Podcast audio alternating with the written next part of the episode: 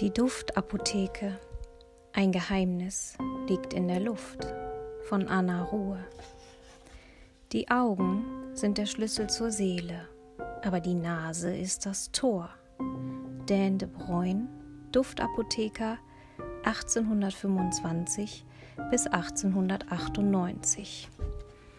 Expeditionstagebuch Amazonasgebiet, genaue Längen und Breitengrade strengstens geheim.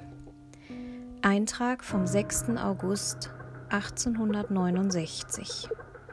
Der Morgen war diesig und unser Marsch durch das unwegsame Gelände kräftezehrend, doch keine meiner Routen hat mich jemals glücklicher gestimmt.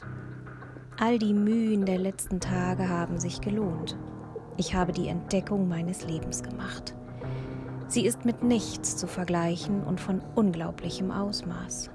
Es ist ein funkelnder Gesteinsbrocken, dunkler und geheimnisvoller als der Himmel über uns bei Nacht.